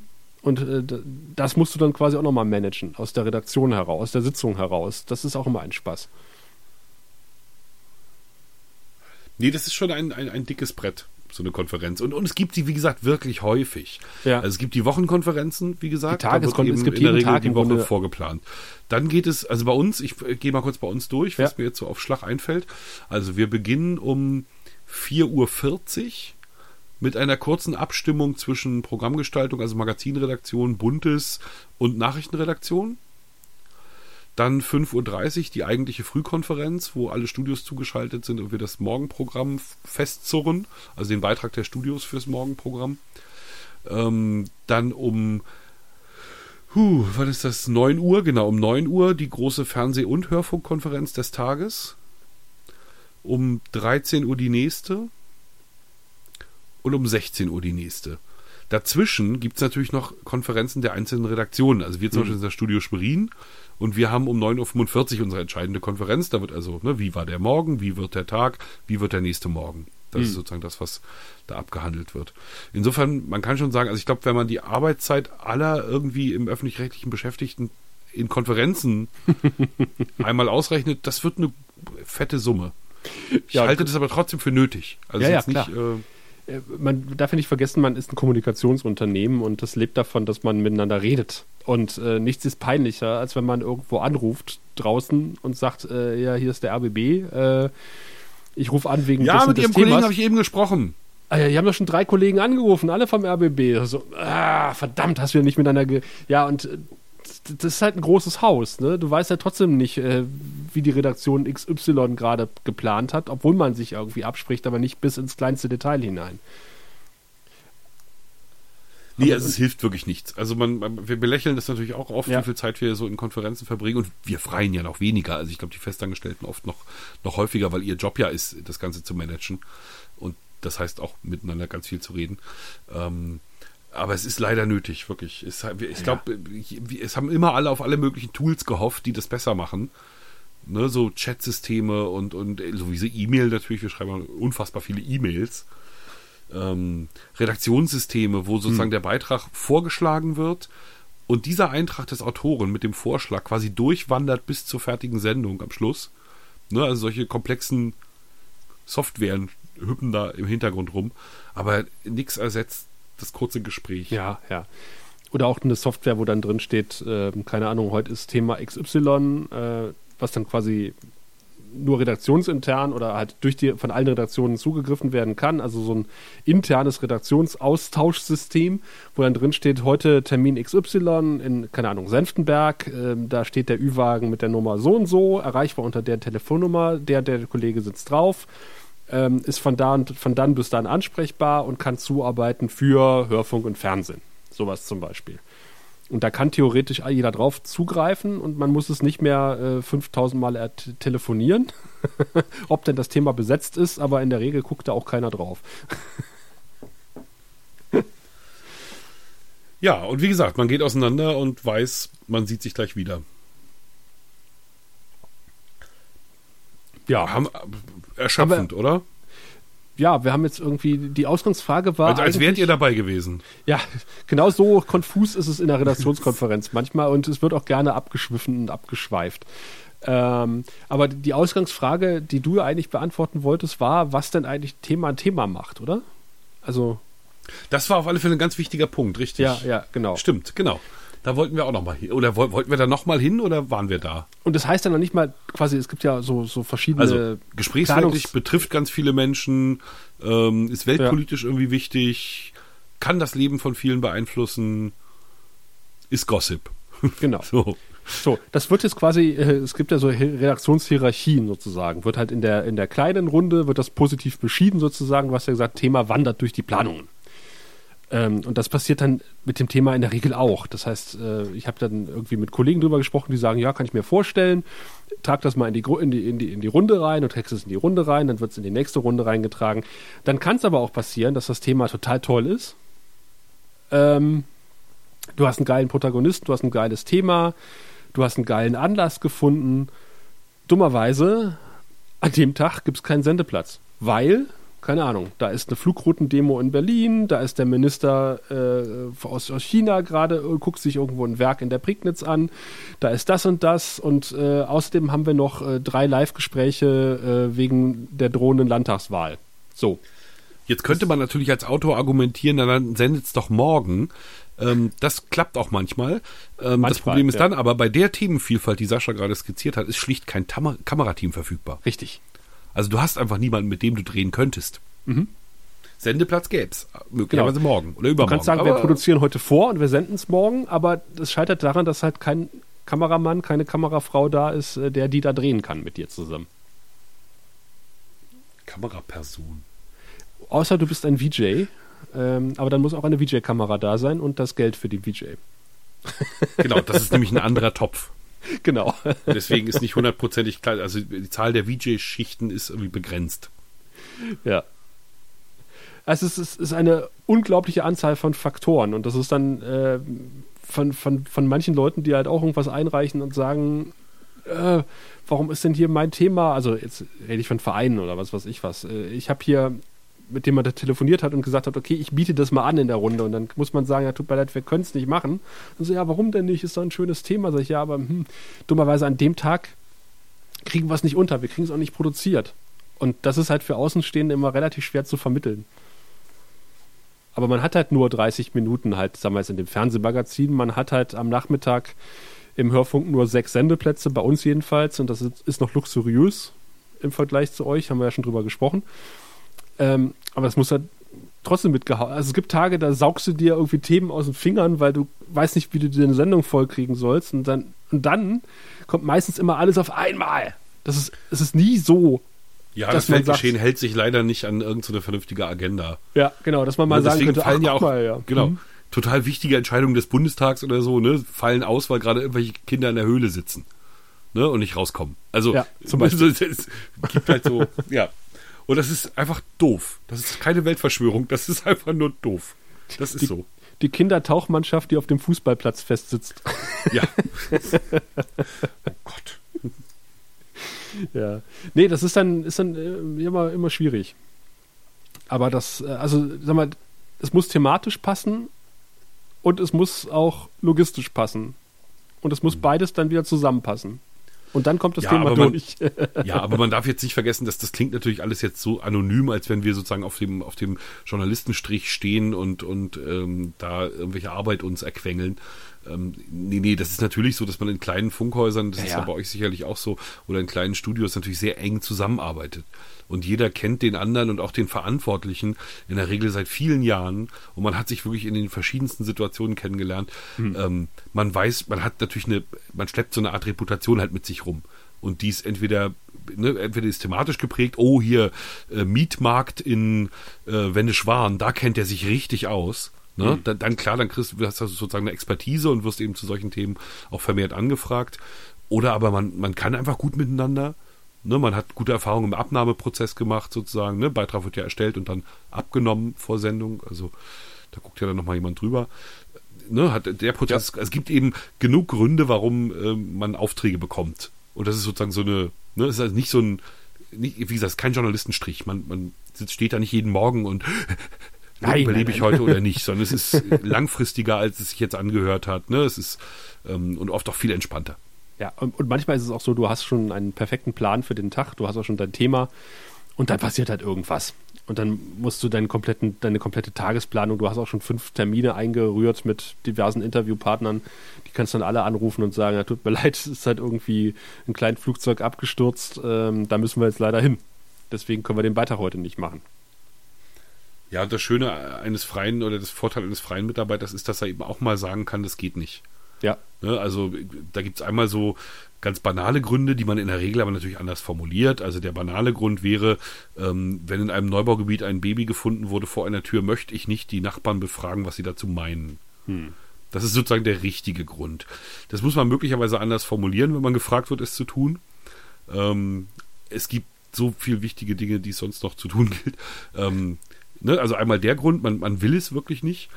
Und dann hatte ich jetzt auch mal den Fall, ich hab, war mit so einer Altenpflegerin den ganzen Tag unterwegs. Ne, und just an diesem Tag passierte irgendwas, mein Chef rief mich an und wollte mich zu irgendwas anderem schicken, was so unfallmäßig um die Ecke kam.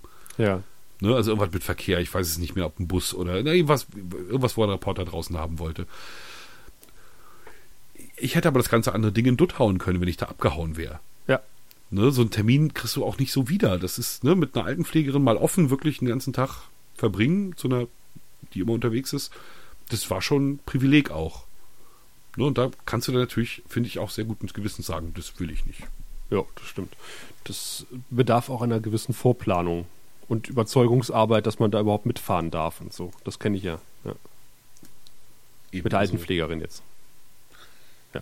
Bei mir ist es zum Beispiel so, also ähm, dadurch, dass ich halt Feuerwehrmann bin und auch sehr aktiv äh, in der, in der, äh, im Kreisfeuerwehrverband, bin ich halt prädestiniert für Feuerwehrthemen, aber ich kann zum Beispiel, da habe ich jetzt auch schon mehrere Themen abgelehnt, ich kann halt keine Feuerwehrthemen machen, die im Spree-Neiße-Kreis spielen, weil ich einfach da zu sehr drin bin. Ich kann halt nicht als äh, Öffentlichkeitsarbeit Leiter des Kreisfeuerwehrverbandes äh, irgendwelche Feuerwehrthemen aus dem Kreis bearbeiten. Schön, dass du es nochmal mit dem Titel sagst, weil so wird es dann auch ganz klar.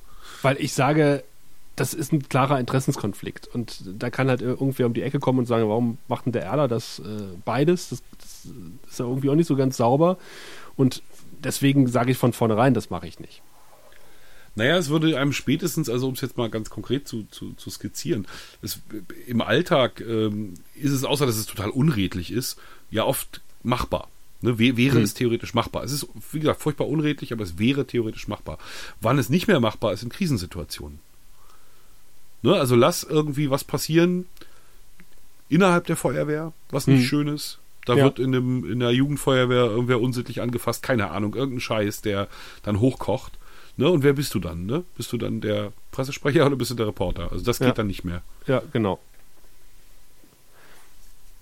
Ja, also da kann man es auch schon nicht mehr sich denken, meine ich. Also das geht das, sowieso nicht. Das war dann auch zum Beispiel eine Frage, also naja, wann kommt denn mal die Bild zu uns? Also als ich hier mit den Feuerwehrleuten gesessen habe, sag ich, das kann schneller passieren, als du denkst, dass du überregional in den Aber Medien das ist in der Regel nicht lustig. Und dann ist es wirklich nicht lustig.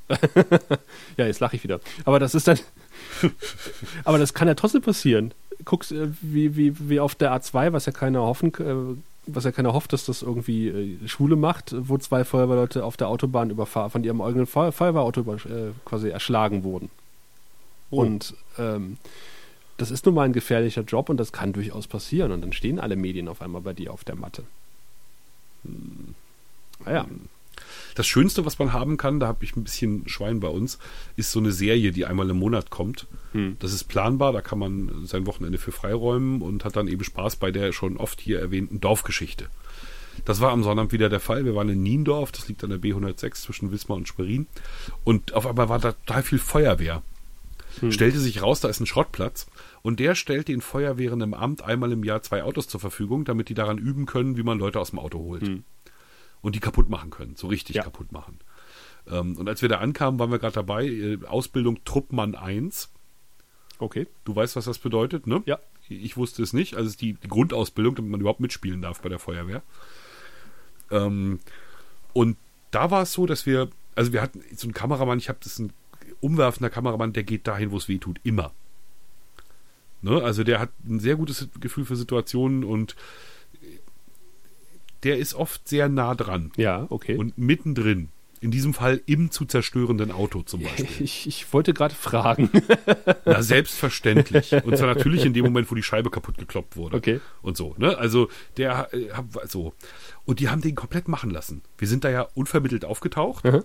Ne, ich habe mich versucht vorzustellen, aber das ging gar nicht, weil die ja Ausbildung machten. Ne? Also, das drehten sich jetzt nicht alle zu uns um und, ne? und der, der Wehrführer machte da auch fluffig weiter und stellte sich hinterher heraus, der ist ein totaler Pressebefürworter. Der hat also extra weitergemacht, weil er meint, wenn wir so gut wie möglich darstellen, wie ihre Arbeit ist, dass ja. dann sich noch mehr Leute fürs Feuerwehramt begeistern. Ja. Das fand ich eine sehr schöne Einstellung. Ja, das fand ich auch. Die ist, weiß Gott, nicht überall verbreitet bei der Feuerwehr. Nee, eben. Ich, ich hatte auch meine erste Vermutung war auch, dass, wenn wir da hinkommen, die sagen, ja, hier kommen zwei, drei Bilder, aber dann verpisst euch auch, ne? Also, wir wollen hier in Ruhe. Aber es war im Gegenteil. Also, sie waren unglaublich freundlich. Und wir haben echt coole Aufnahmen von, wie man ein Auto zerstört. Ah, cool. Ja, ich mache das ja meistens eher von außen. Aber äh, kann ich mir vorstellen, dass es von innen sehr gut aussieht. Ich möchte allerdings auch nicht in so einem verunfallten Auto drin sitzen. Ähm, wo, sowieso. wo wir bei Feuerwehrthemen sind, äh, lass uns noch mal ganz kurz über Waldbrände reden. Ich war nämlich auch wieder in einem Waldbrand, dem letzt äh, nee. in der Lieberroser Heide, mal wieder, diesmal an einer anderen Stelle, aber da hat es mehrfach jetzt wieder gebrannt und ähm, ich durfte tatsächlich auch mal in einen, ja, Löschpanzer ist es nicht, aber der, die, die Bundeswehr hat zwei Bergepanzer zur Verfügung gestellt. Einen zur Aufklärung, das ist, glaube ich, der Fuchs. Und ähm, ja, diesen Bergepanzer mit so einem kleinen Kran vorn dran. Das ist der DAX, wenn ich das richtig im Kopf habe. Ich bin nur auch, weiß Gott, kein Panzersachverständiger. Ähm, aber die machen beide sehr viel Krach, sind äh, ja beide sehr schwer und ähm, ich durfte mal in einen einsteigen, durfte mir das mal angucken.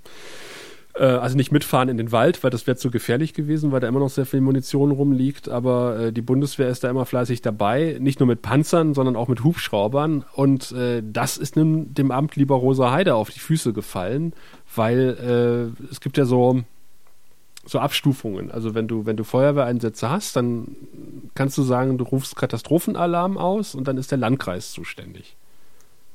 Aber deswegen wird ungern der Katastrophenalarm ausgerufen, weil dann muss der Kreis bezahlen.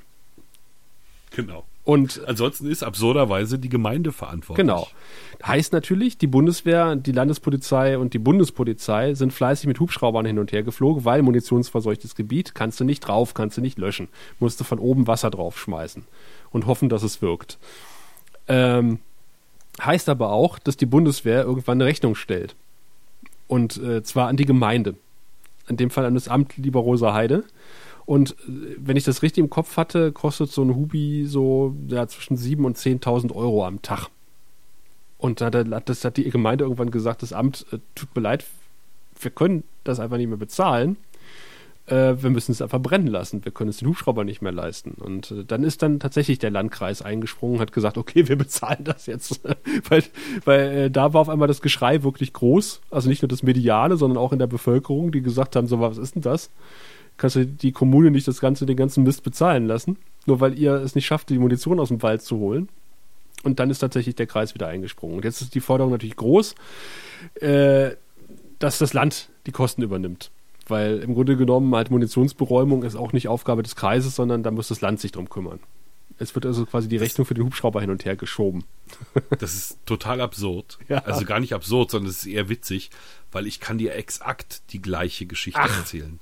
Mal Exakt. wieder. Okay. Ja, es ist wirklich, ne, bei uns war es der Brand in der Lübtener Heide. Mhm. Die Lübtener Heide ist ehemaliger Truppenübungsplatz und demzufolge munitionsverseucht und Eigentum des, der Bundesforst. Als es nun dort brannte im Sommer, sind sie auch wieder mit hier diesen Löschpanzern rein aus Sachsen-Anhalt und ähm, ich glaube, ein Hubschrauber ist hier und da auch mal geflogen. Gleiches Problem. Plötzlich hatte eine Gemeinde mit, weiß ich nicht, 120 Einwohnern eine Rechnung von irgendwelchen 300.000 Euro auf dem Tisch oder so. Also sowas völlig Absurdes. Ähm, auch hier ist dann dem Kreis vorgeworfen worden, nicht Katastrophenalarm ausgelöst zu haben, um nicht finanziell verantwortlich zu sein. Ne, das hat der Landrat aber von sich gewiesen, hat gesagt, hier nix da, ne, waren fünf Hektar, ist ja popelig und ne, wir hatten ja gute Erfahrungen gemacht im anderen Waldbrand und wir sind nicht schuld. Ähm, aber Landrat hat auch gesagt, dass es sich selbstverständlich, also es gibt sozusagen jetzt schon intensive Gespräche mit der Bundesforst, ne, weil Ja, ja. selbstverständlich als Eigentümer des Gebiets muss die da irgendwie sich beteiligen. Das kann nicht sein, dass das überall anders hängen bleibt. Dann gibt es vom Land noch eine Hilfe. Die ist auch schon, die gibt es einfach. Die ist bei uns, ne, bei solchen Fällen ist das irgendwie vorgesehen, ähm, dass das Land sich damit irgendwas beteiligt. Ähm, also sie gehen davon aus, dass die Gemeinde mit null da rauskommt. Hm. Ja, ich meine, das wäre natürlich auch, äh, sag mal, dann, dann brennst halt auf, auf deinem Gemeindegebiet und dann bist du einfach äh, bankrott auf einmal. Also das, das Naja, kann ja auch es nicht ja sein. nicht, ne? ich, äh, genau, also es ist ja, also vor allem wenn, also ich meine, die, die Denke ist klar. Also der, wenn ich die Bundesforst wäre, dann würde ich so argumentieren wie Privatperson. Ja. Weißt du, also wieso, wenn dein Haus brennt, kommt doch die Feuerwehr auch und löscht und du musst es nicht bezahlen. Ne? Und so ist es ja mit unserer schicken Bundesforst auch. ja, eigentlich bei uns schon. Brennt, ja. Naja, dann kommt die Feuerwehr und löscht es halt. Naja, aber die Spielregeln sind schon anders, gerade wenn es um munitionsverseuchtes Gebiet geht. Ja, das glaube ich aber auch. wenn ich, wenn ich Tretminen um das Haus herum lege und die Feuerwehr nicht löschen kann, dann glaube ich, kriege ich auch eine Rechnung. Genau. Dann, ne, und die Feuerwehr was Und bei uns war genau die Argumentation. Also der Landrat stellte sich dann hin und sagte, wenn das mit der Finanzierung sich hier nicht hinhaut, dann ziehen wir in Zukunft Brandschneisen und lassen das kontrolliert abbrennen. Ja. Da ist momentan halt auch eine große Diskussion. Also, äh, wie geht man mit Waldbränden in munitionsverseuchten Gebiet in Brandenburg um? Ich glaube, der Sommer hat ein paar Leute wachgerüttelt, im wahrsten Sinne des Wortes. Ist ja auch unfassbar, was das an Fläche bei euch war. Ich- ne? ich habe hier mit meinen kleinen Waldbränden, das war ja alles unter, unter 20 Hektar insgesamt. Ja, ja, und dann, ich habe Ne? Wir auch, hatten auch sehr viele Brände, logischerweise wegen der Trockenheit, aber äh, jetzt ne, nicht, nicht so wie bei euch, irgendwelche 100 Hektar oder mehr. Ich habe auch mit Soldaten gesprochen, die haben mir auch dann Fotos gezeigt von den Oschis, die da im Wald liegen. Also es sind äh, irgendwelche Bomben, die die Russen dann, also eigentlich deutsche Bomben, die die Russen, nee, äh, Artilleriemunition oder Artilleriegeschosse der Deutschen, die die Russen dann mit irgendwas gefüllt haben, irgendwas draufgepömpelt und als Bomben benutzt haben. Abgeworfen haben, die natürlich in, keine Ahnung, 50 Prozent der Fälle nicht funktioniert haben und einfach da rumliegen, aber halt irgendwie an die zwei Meter lang sind. Also da hat der, haben die von der Bundeswehr gesagt, also äh, da fahren wir auch nicht einfach mit einem Panzer drüber, das machen wir einmal. Also Boah, gruselig. Respekt vor dem, was da liegt. Ne? Ja.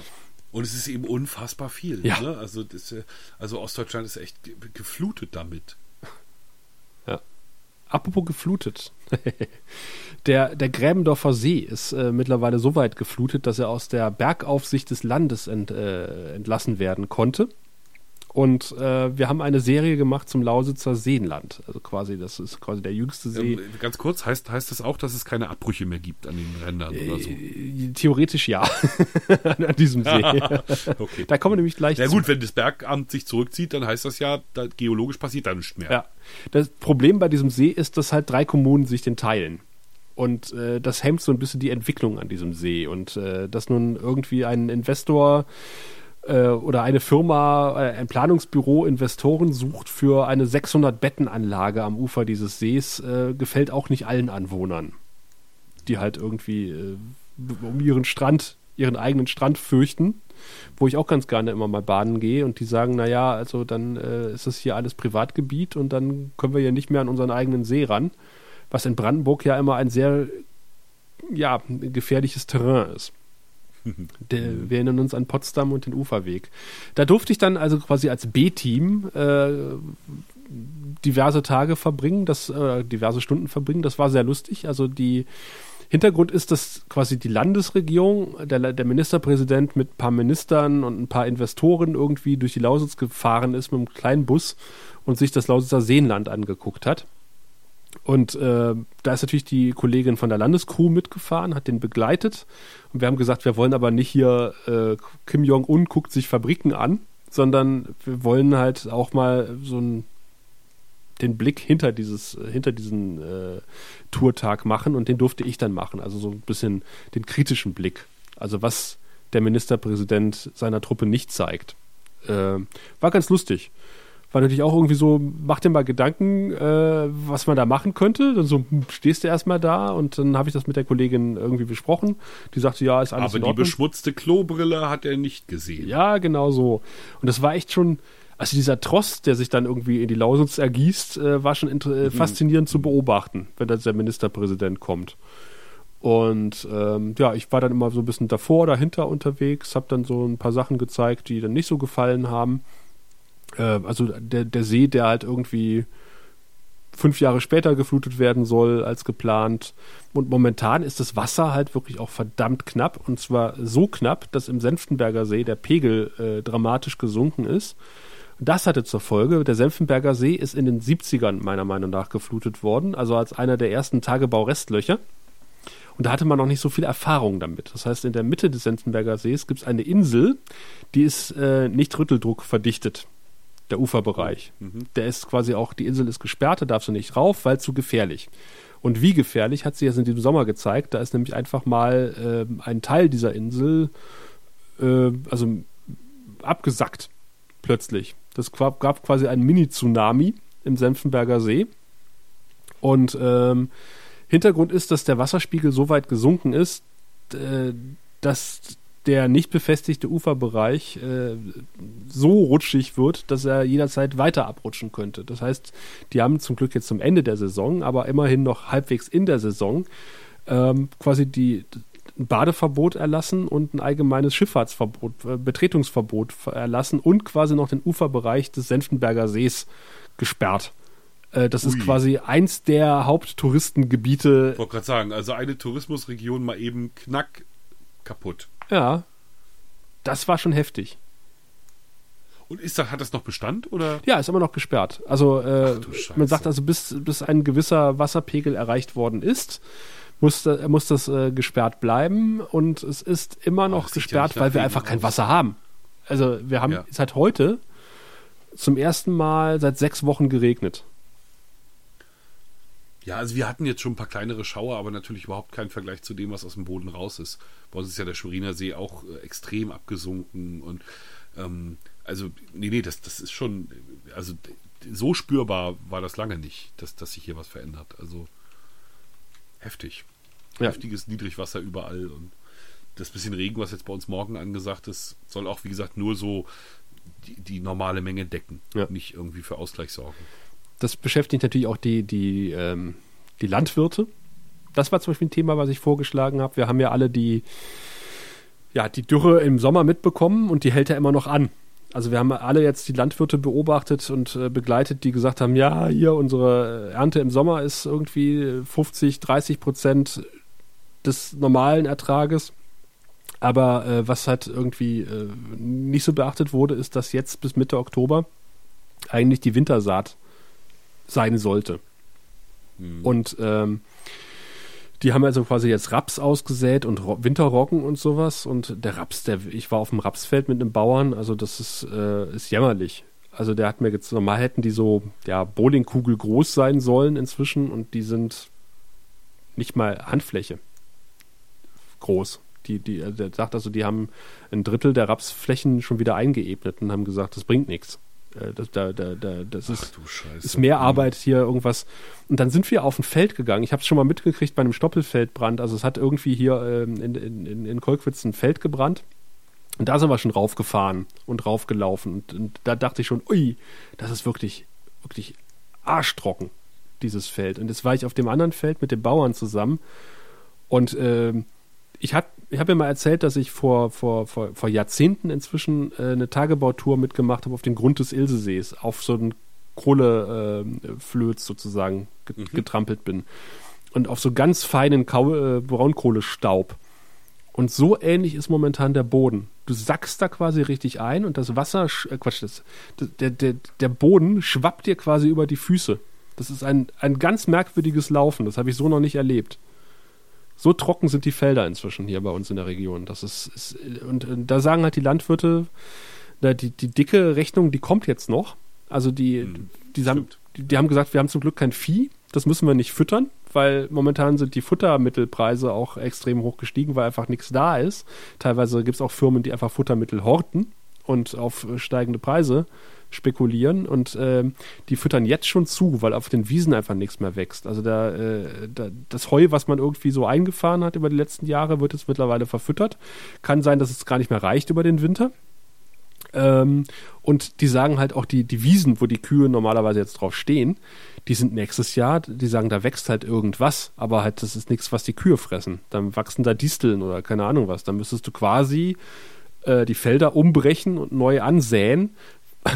Problem, A, ist das Sa Saatgut schweineteuer momentan, weil, weil auch kein Saatgut mehr da ist. Und B, muss ein Landwirt, das wusste ich auch nicht, der kann nicht einfach seine Fläche umflügen, sondern der muss das genehmigen lassen. Und Also wenn er sie nicht mehr bestellen will. nee, selbst wenn er Weideland macht. Du hast eine ja, Wiese. Stimmt. Ja. Und du sagst, ja, genau. Er hat, er hat Kontingente halt und. Genau, du hast eine Genau. Wiese als Landwirt und sagst, äh, dir stehen meine Kühe drauf und weiden.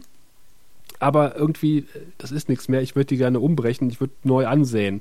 Darf er nicht. er sagt, das ist, äh, das ist echt irre. Äh, da machst du dir irgendwie auch keinen Kopf, so als, als Verbraucher, welche Regularien es mittlerweile gibt. Also, was sie anbauen dürfen und was nicht und wie streng das auch kontrolliert wird, teilweise mit Luftbildern und Infrarotaufnahmen, wo die erkennen können an der äh, Wärme, die die Felder oder an, der, an, an, dem, an dem Licht, das die Felder zurückreflektieren. Zurückreflektiert ist auch ein Scheißwort. Was die Felder, was die Felder reflektieren, können die quasi die Frucht erkennen, die du angebaut hast. Und dann wird auch nachgerechnet, also wie viel Quadratmeter hast du angemeldet oder wie viel Hektar und wie viel baust du tatsächlich an. Das wird akribisch kontrolliert. Und er sagt natürlich, hat die, haben die Bauern nicht die Möglichkeit, so genau zu messen wie die äh, Kartografen in den Kontrollbehörden. Und das äh, gibt dann immer sehr unterschiedliche Angaben. Also hier wende ich mal so, ohne es jetzt groß belegen zu können, ein, dass ich ähm, ganz ehrlich bei Bauern richtig groß Mühe habe, ihnen irgendwas zu glauben. Ja, gut, natürlich jammern sie. Du weißt, die vier Todfeinde Also, des ja, Bauern, ne? ist, genau. Es ist ein, eingebaut im, im Bauerngehen, also mit der Ausbildung lernt der Bauer, dass es nie gut ist. Also Grundregel ist, ähm, wenn, wenn die Ernte schlecht war, ähm, dann sind die Preise hoch Hm. oder andersrum. Ne? Also sozusagen, es gibt, äh, also du hast das Gefühl, es, es haut nie hin. Ja, ja, ja, ja. Also für, für sie ist es immer schlecht. Aber- selbst in richtig guten Jahren ist es, dann gibt es andere Gründe, warum es richtig schlecht ist. Aber in dem Fall, das kann ich nachvollziehen. Ich war auf diesem Feld Nee, drauf. ich meine jetzt bei den, ich war jetzt mehr so, was die EU-Regularien Ja, ja, ja, ja. war ich jetzt so ein bisschen, weil klar, der, der Hauptfeind des Bauern ist die EU und ähm, da, da glaube ich, ich, also logisch, da möchte möchte man mal so einem Bauern mal so einen Tag zugucken. Ne, wie, wie, wie anstrengend denn wirklich dieser ganze Bürokratenkram ist und worauf er überall achten muss und so weiter. Ähm, ob das wirklich nicht mehr okay ist, ob das wirklich jedes Maß verlassen hat. Ich glaube, dass die Bauern da einfach auch nur sehr laut klagen. Natürlich. Oder ob es wirklich genug Kontrolleure gibt, um die Bauern so engmaschig zu kontrollieren. Ich weiß nicht. Echt jetzt? Kann ich mir vorstellen. Naja, ich. Ich habe nicht das Gefühl, dass in den Ämtern genug Leute sind. Also ich habe schon das Gefühl, dass allein im Veterinäramt jetzt hier in meinem Kreis nicht genug Leute sind. Ja, das, das glaube ich Also- auch manchmal. Ne? Also und schon. Pff, naja. Ja, lass mal die Bauern klagen. Aber wie gesagt, also das mit der, mit der Dürre ist tatsächlich äh, ein Problem. Und ich glaube, dass wir wirklich erst nächstes Jahr feststellen, wie groß das Problem sein wird. Oder gewesen ist. Vielleicht ist es nächstes Jahr auch wieder so groß. Weil Wasser ist momentan halt wirklich kaum in Sicht. Um halt nicht gänzlich nachdenklich zu enden. Du willst schon enden. Naja, so. Du, wir nähern uns unserer Zeit. Ja, stimmt, wir sind fast bei 1,30. Ähm, also, aber um jetzt nicht gänzlich nachdenklich zu ändern, hier, äh, zu enden, hier noch ein kleiner Medientipp. Und zwar haben wir ja nicht umsonst viel von Gundermann geschwärmt. Prompt hat äh, meine mich sehr liebende Frau mir die DVD bestellt. Nicht von dem Film, weil die ist natürlich noch nicht raus, sondern die mit dem ersten Dokumentarfilm über ihn von 1982 Ja. und mit dem nächsten Dokumentarfilm von 1999. Äh, beide von Wolfgang Engel gemacht. Okay. Der von 82 ist der Hammer. Also wenn du dir das, also das, das, also ich glaube, den, also mit dem wirst du, wirst du viel Spaß, aber auch intellektuell deine Mühe haben. Also Vielen weil Dank. der dürfte dich als Wessi ganz schön flashen. Okay. ja, ich glaube, der ist, der, der offenbart so viel anders sein. Also von der DDR, der DDR. Das ist so der Hammer. Es haut einen so richtig weg und denkt, ach Gott, ja echt, so schräg war das. Stimmt das? Ich glaube, ich habe. Ausschnitte davon gesehen. So, und der von 99, naja, der ist so ein bisschen geteilt, weil er ja, der wurde also gedreht, als Gundi gerade starb, also vorher und dann eben nachher. Ähm, Großteil des Films ist also gar nicht mehr so sehr Gundermann, sondern was sagen andere Menschen über Gundermann. Ja. Ne? Und das ist okay, weil das durchaus auch ein paar spannende Figuren sind. Kastorf ist dabei zum Beispiel. Natürlich seine Frau ganz intensiv. Und ne, das, äh, aber das ist mir fast ein bisschen zu voyeuristisch. Während der DDR-Film halt in die Fresse. Also, was die damals durften, auch so die Filmemacher. Also kurzes Beispiel. Ne, am, also am Anfang werden so Gundis Kollegen gefragt, was er denn für eine Type war, als er angekommen ist. Und die sagen so fiese Sachen über ihn. so kleinbürgerlich, böse, fiese Sachen. Dass du denkst, oh Gott, mein, meine Güte. Harsch. Aber der Filmemacher will ja damit eine Fallhöhe aufbauen. Denn es ist ja was total Tolles, wenn am Schluss dann die gleichen Leute sagen, aber jetzt ne, hat er sich sozialistisch entwickelt, seine Persönlichkeit ist, ne, er ist jetzt, hat sich zum Baggerfahrer qualifiziert und es kommt jetzt auch mal pünktlich und so. Ne? Also das ist, wird dann dürfen sie am Ende halt nochmal so ein Loblied singen. Diese Entwicklung wollte er irgendwie darstellen. Und das macht aber, das reduziert so eine Person so sehr auf, auf sein, sein Arbeiten. Ne? Also das, selbst bei Gundermann, wo er immer noch erwähnt wird, dass er Künstler ist und das ja auch eine große Rolle spielt in dem Film, ähm, ist das plötzlich so eine, so eine, also die Person ist, also als ob du über so einen Hebel redest, weißt du? Also der Hebel, der war am Anfang war ein bisschen rostig, ne? Da mussten wir dann ein bisschen, haben wir ein bisschen so, aber als wir genug gehebelt hatten, da war er dann schön, ging das gut. Okay. So. Weißt du, so, ganz, also kann ich dir sehr, sehr empfehlen, diese DVD. Kostet nicht die Welt bei Buschfunk. Ähm, zwei Filme Gundermann irgendwie. Ende der Eisenzeit heißt der Moderne und der andere heißt, glaube ich, Gundi Gundermann oder so. Okay, muss ich mal gucken. Ja, kann, also die kann ich nur wärmstens empfehlen. Ich glaube, ich habe noch eine DVD offen bei meiner Frau. Spannender Einblick. Gerade diese 82, wie gesagt, es haut dich weg. Mal gespannt, ob ich da einen Bezugpunkt finde, aber ich denke ja. So, sonst noch was passiert? Ach, du wolltest ja, äh, ja, du wolltest ja so positiv aus der Sendung rausgehen. Wir hatten nämlich, ich wollte nämlich noch ein, ein Thema erzählen, was ich, was ich auch sehr, sehr interessant fand und auch sehr bewegend fand. Es war nämlich dem letzten äh, Tag der Obdachlosen. Und da ist halt immer das große Problem, um vielleicht den Bogen zur Redaktionskonferenz nochmal zu schlagen, dann wird halt in der Redaktionskonferenz überlegt, wir haben nächste Woche Tag der Obdachlosen. Wir suchen einen Obdachlosen. Einen guten Obdachlosen. Genau, wir, wir suchen einen und begleiten den. Ähm, hm, schwierig. Da reicht halt eine Woche Vorlauf in der Regel nicht. Ähm, und wir hatten dann durch, durch, durch langes Graben eines Kollegen einen Obdachlosen in Cottbus ausgemacht, der mit uns reden wollte. Aber halt, ähm, es hieß so, naja, fürs Radio, fürs Fernsehen will er wahrscheinlich nicht, aber versuch mal. So, dann bin ich dann auch dahin und stellte sich raus, er will halt nicht fürs Fernsehen. Dann sagte ich, okay, ich will sie jetzt auch nicht, sagte, wir können ja die Beine und sie von hinten und irgendwie anonymisieren, Stimme verstellen. Wollte alles nicht. Sag ich, okay, ähm, ist sein gutes Recht.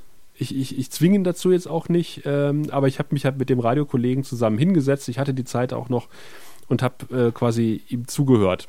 Das, das Interview mit, auch nicht jetzt mitgeführt, aber ich habe auch die eine oder andere hoffentlich kluge Frage gestellt und ähm, wir haben halt wirklich. Sich der Hörfunkkollege bestimmt gefreut. Ja, er hatte, aber.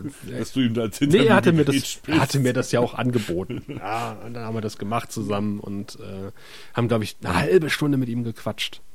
Ähm, wirklich reines Interview. Und natürlich im Vor- und Nachgang noch ein bisschen. Ähm, und das war echt interessant, also über so einen Tagesablauf äh, von einem Obdachlosen zu, äh, zu erfahren, einfach, weil man, man macht es ja viel zu selten. Ich war halt in, in, in einem Winter mal äh, in einem obdachlosen Heim, haben mit dem Leiter gesprochen, da habe ich auch hier im Podcast mal drüber berichtet, glaube ich. Aber halt mit jemandem zu erzählen, der halt irgendwie auf der Straße gelandet ist. Und dann da wirklich auf so, so, so ja, so, so ganz klassisch halt, ne? Irgendwie so ähm, Arbeitslosigkeit drohte, äh, dann irgendwann Alkohol, Briefe nicht mehr geöffnet, dann standen sie auf einmal vor der Tür und haben ihn vor dieselbige gesetzt. Äh, sein Zeug wurde einen Monat eingelagert irgendwo. Äh, er hatte irgendwie jetzt auch nicht Freunde, wo er sagen könnte, er konnte es unterstellen. Dann ist es halt verschrottet worden, entsorgt worden, sein Zeug nach einem Monat und ähm, er muss jetzt halt gucken, dass er wieder auf die Beine. Er hat dann irgendwie gesagt, er hat dann diesen, diesen, diesen Tritt in den Hintern gebraucht und der arbeitet sich jetzt so langsam wieder hoch. Also er hat jetzt wieder eine neue Wohnung in Aussicht. Und, aber er sagt natürlich, von diesem Schuldenberg erstmal wieder runterkommen, das ist ein hartes Stück Arbeit. Und äh, er sagt, äh, hat dann mir auch gesagt, also glaub nicht, dass dir das nicht passieren könnte. Sag ich, nee, das glaube ich auch, dass mir das nicht passieren kann. Es braucht einen Schicksalsschlag und äh, dann geht so ein Domino-Effekt los und irgendwann stehst du auf der Straße. Das ist echt schon heftig, damit mit jemandem auch mal drüber zu reden. Ja, jetzt habe ich fast wie beim Nord-Süd-Gefälle. das schöne, ein schönes Thema zum Runterziehen am Ende äh, gebracht. Ach was. Ach was. Alle gestohlenen Hundewelpen sind wieder zurück. Das ist dann was Schönes. Wer, wer, ist, ne? wer, stiehlt denn, wer stiehlt denn Hundewelpen? Ja, das ist fies, ne? Pass auf, komm, das wird jetzt doch noch eine gute Nachricht zum Schluss. Katzencontent nur in Hundeform. Quizzero. Zehn Labrador-Welpen die in der vergangenen Woche einem Hundehalter aus Quitzerow an der Mecklenburgischen Seenplatte gestohlen wurden, sind alle wieder bei ihrem Besitzer. Wie eine Polizeisprecherin erklärte, haben sich am Wochenende mehrere Hundehalter aus Berlin gemeldet und die vier noch fehlenden Welpen zurückgegeben. Die Polizei ermittelt in dem Fall gegen eine Frau aus der Region und mögliche Komplizen. Alle Hundewelpen waren am Mittwoch aus einem gesicherten Gehege gestohlen worden. Einige davon später weiterverkauft. Jetzt sind sie aber wieder da. Also gute Nachricht. Äh, ich frage mich, wie denn die neuen Hundehalter aus Berlin die fehlenden Welpen aus Quitzerow bemerkt haben. Nee, pass auf. Also folgendes ist passiert. Frau klaut Welpen Ja, Viele. Ein, zwei, drei, viele. zehn, ja. Dann kommt die Sache in die Medien und alle berichten wie wahnsinnig. Weil wer klaut schon Labrador-Welpen? Ne? Was für ein schlechter Mensch muss das sein? Frau bekommt schlechtes Gewissen, bringt Labrador-Welpen zurück. Ah, aber okay. nicht alle, aber nicht alle zehn. Ja, weil sie ja, hatte ja. bereits mehrere verkauft. Offenbar nach Berlin. Das haben die Hundehalter in Berlin mitgekriegt, dass die Welpen, die ihnen da gerade verkauft wurden, offenbar aus zweifelhafter Herkunft stammen, haben sich gemeldet und die vier noch fehlenden Welpen jetzt zurückgegeben. Ach, das ist ja toll. So. So ist Mecklenburg-Vorpommern, so ist Berlin. Und so beendet man eine Sendung. ja, vielleicht auch das. Lieber Sascha, es war mir ein, ein inneres Blumen Blumenpflücken mit dir. Es war mir ein inneres Welpen stehlen und wieder zurückbringen. Vielen Dank, Tom. Und wir geben zurück an die angeschlossenen Podcatcher. Tschüss. Ciao.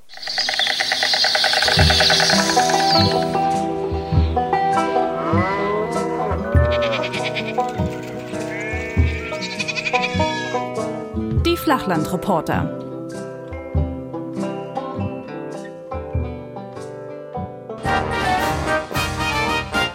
Eine Produktion des Podcast Imperiums.